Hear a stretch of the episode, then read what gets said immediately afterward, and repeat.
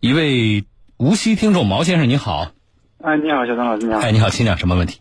啊，是这样子，就是我的小孩他是十四岁，然后呢，在七月一号的时候，呃，骑自行车发生了一个交通事故，啊，对方是全责。伤的重不重啊？孩子伤的重不重？啊，不重不重。啊，那个他就是主要是那个牙齿，上门牙齿门牙有一个小的缺损。嗯。呃，现在呢已经治疗结束了，牙就是给他补上了，对吧？门牙没有动，但是呢，就是把那个缺口给补上了，对吧？对对对对。嗯，那有什么问题？你要问我什么？您直接说。呃，是这样子，就是呢，现在呢，保险公司呢，就是催着我要，就是要结案嘛。嗯。但是呢，我对这个牙齿后续的那个，就是因为医生说，嗯，后续有可能会那个补的地方容易脱落，如果吃到硬的东西啊，什么容易脱落。嗯。我是想要咨询，就是如果后续。脱落的话，我们如果每次脱落去找他再去赔那个理赔的话，我觉得不现实嘛。嗯，而且他也不会理你的，他结案之后他就不会理你了。对对对，就是有没有什么可能？就是说我这次马上你去谈，是不是能够能够谈一下后续的问题、费用的问题，对吧？对对对对。你这次补花了多少钱？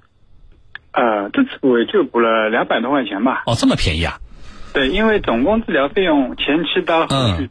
总共就花了五百块钱，这个事情是不大。嗯，那我告诉你是这样的，我很理解啊。但是呢，牙齿是这样的，牙齿的损伤在我们交通事故的这个关于呃伤情理赔上是比较特殊的，它跟其他的不一样啊。那么不一样的点就是在于你刚才说的，很多牙齿的那个修补呢，它只能够维持一段时间，然后之后呢就要就要重新的呃再去做修补。那么就涉及到后续的费用的问题，这个呢诉讼比较多啊，就是跟保险公司谈不拢，然后去打官司的这种情况比较多。对，因为我之前也听过你的类似的那个节目，讲过这个事情，所以特意来咨询一下。那我告诉你怎么办啊？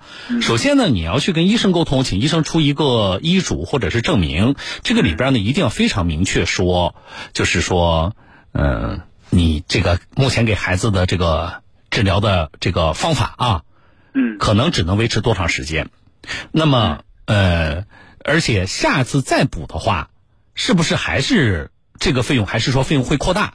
另外呢，就是如果说每一次补大概只能，比如说医生说只能维持两年还是三年，那就意味着说你下次补也只能维维持两年三年吧，嗯，对吧？是这样的。那么。医医生要说明，就是这个修补的方法是什么样的，它的这个啊，可能能够保持的时间是是多长时间啊？孩子呃，以后可能每几年就要面临一次呃类似的这个修补，就是医生要在医嘱里也好，或者是单独给你开一个这样的一个证明也好，一定你要拿到这个东西。嗯。那么你拿到这个东西之后呢，你就去找保险公司谈。原则上，保险保险的理赔是这样的，我们只赔已产生的损失嘛。那你这个未来不是没产生吗？可是我们在有医嘱的情况下，我们是可以看到啊未来可能发生的，而且是比较确定的啊可能发生的这个情况。那么你可以跟保险公司谈。你这个情况跟以往我说的案例不一样，就是因为涉及金额不大。对。啊，要要是换个听众朋友，像以往的案例，我其实直接就告诉你去起诉吧，因为你跟保险公司谈的，很有可能保险公司不会答应，就是大概率保险公司是不会答应的。但是你跟他谈谈看，你说我这也不多。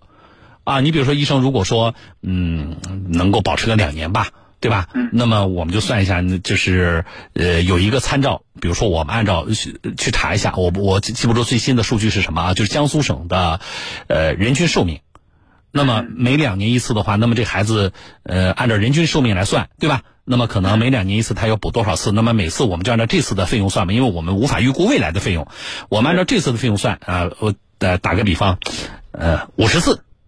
啊，那么，嗯，那就是多少钱？那乘一下，可以向保险公司索赔，但是不会有那么多了啊。对对。啊，嗯，我觉得协商只能够是这样。如果协商不成的话。那你是不是要考虑起诉？因为你这个要问问医生，你说说这个未来这个涉及到是否涉及到其他的这个呃这个损失？因为存在这种情况，对不对？那么呃这个损伤会不会持续扩大啊？那么未来涉及的费用大概多少？你要你要医生说完之后，你大概能估出一个费用吗？那么你自己再决定，能协商最好，协商不下来的话，那你面对这个费用，我要不要起诉保险公司？然后呢，我给你个参考，就是上次你听那个案例，就是南京的我的一个听众，他那个比你。比你们家小孩严重，他是那个就折断了，孩子的牙齿就折断了，他就去做那个烤瓷牙，所以他的费用要远远高于你们家小孩的这个费用。是的。那么面临的情况就是，保险公司说我只赔你这一次，但是呢，医生说，呃，他他们家那个孩子那个折断比较特殊，说我给你做的烤瓷牙就维持两年，所以他就去起诉了。一审的法院当时就是判，按照江苏省人均寿命，然后来算这孩子每两年换一次，每两年换一次，对吧？他得换多少次，乘以目前的治疗的费用，让保险公司赔。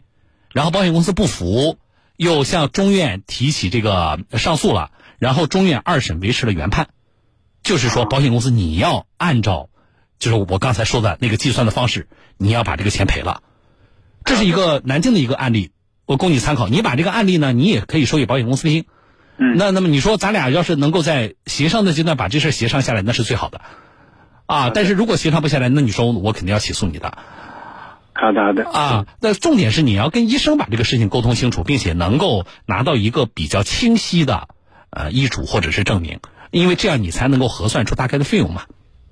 好的，明白了。好不好？是这个解决思路。试试看。好的，好的，好，好，谢谢。哎哎，不谢不谢啊，好，就这么说。哎，好好，再见。好，好，再见。嗯嗯，来，这个事情呢，嗯，我们我印象当中说不止不止两三次啊，就是好几个听众朋友遇到这个事情，确实是比较特殊的。但是这里有一个问题，你注意了啊。好，小东说了。哎，不行，我就去告保险公司。那那不就我就心里有底了吗？哎，我去去装一个好的那个烤瓷牙，啊，这个不行，啊，就是你的那个呃治疗方案你也要注意，啊，我们接触几个案例，即即使是装那个烤瓷牙，也就是普通的烤瓷牙，哎，你说哎，给我搞一颗来两万块钱一颗的，啊，那保险公司肯定不会不会赔的。啊，现在我们处的尴尬是什么呢？如果我按照医保的那个价格呢，有一些，嗯，有一些这个治疗的可能不是特别好，不太不是特别理想，所以我们就会出现就是一些交通事故当中牙齿受损的这个伤者，他呢没有办法到医院按照啊可以医保报销的那个标准来治疗，所以他就自己出去找啊一些医院。啊，那么这种情况大家要注意的，就是你不能够因为有保险公司赔你狮子大张嘴，啊，来，呃，给我来个最好的，啊，来个两万块钱一颗的，那个保险公司不会赔的，那个打官司呢你也打不赢，啊，就是在交通事故里边，你就去装一个普通的。上次那个听众朋友不是他家小孩牙齿断了吗？他是呃，相当于补了，呃，就烤瓷牙，但是他也不是把那个牙拔掉，就是在断的那个基础上接了那么一一段几千块钱，我记得，啊，因为他是，呃，法院最后判每两年就要治疗一次，按照现在费用乘以那个那个次数嘛，就按照江苏人的那个平均寿命啊那个数据来计算的，最终没有超过十万块钱，啊，就是就是这孩子每两年换一次，每两年换一次，这一生的价格没有超过十万块钱，所以他就是普通的烤瓷牙，这个呢，法院也会支持你的。啊，你说我整个好的几万块钱一颗的，法院也不会支持的，啊，所以这个是我们作为伤者一方，大家在呃做这个事情的时候，你要注意的啊。那么这个案例呢，我们供大家参考。还有一个听众朋友呢是成年人，那么他也是类似的情况啊，他的做法是，当时呢我就按照第一次治疗的去理赔，然后两三年之后不是又坏了吗？那么他又起诉了保险公司，但是这个。大家要注意了，你如果去问律师，有的律师可以告诉你，哎，没事儿，你只要坏了，隔两三年你就去起告一次保险公司，啊，理论上似乎听着是可以的，但是现实当中呢，这个是，嗯，不一定可行吧？我这么说吧，为什么呢？就是我那个听众他的真实的经历，他两三年之后，他确实去告了保险公司了，他也告赢了，但是实际上他告诉我，他说那个法院呢，也暗示他说你不可能。每隔两三年你就来告一次保险公司的是不可能的，你下次再来可能人家法院就不受理了，啊，所以有的律师告诉你的那个话呢，理论上似乎啊我是有这个权利，但是你要看放到现实里有没有可操作性。啊，这个也是一个案例，也要供大家参考，能够在你最初的这次理赔的时候。把相关的费用计算清楚，不管是通过协商还是诉讼，能够拿到钱，我认为是最好的结果。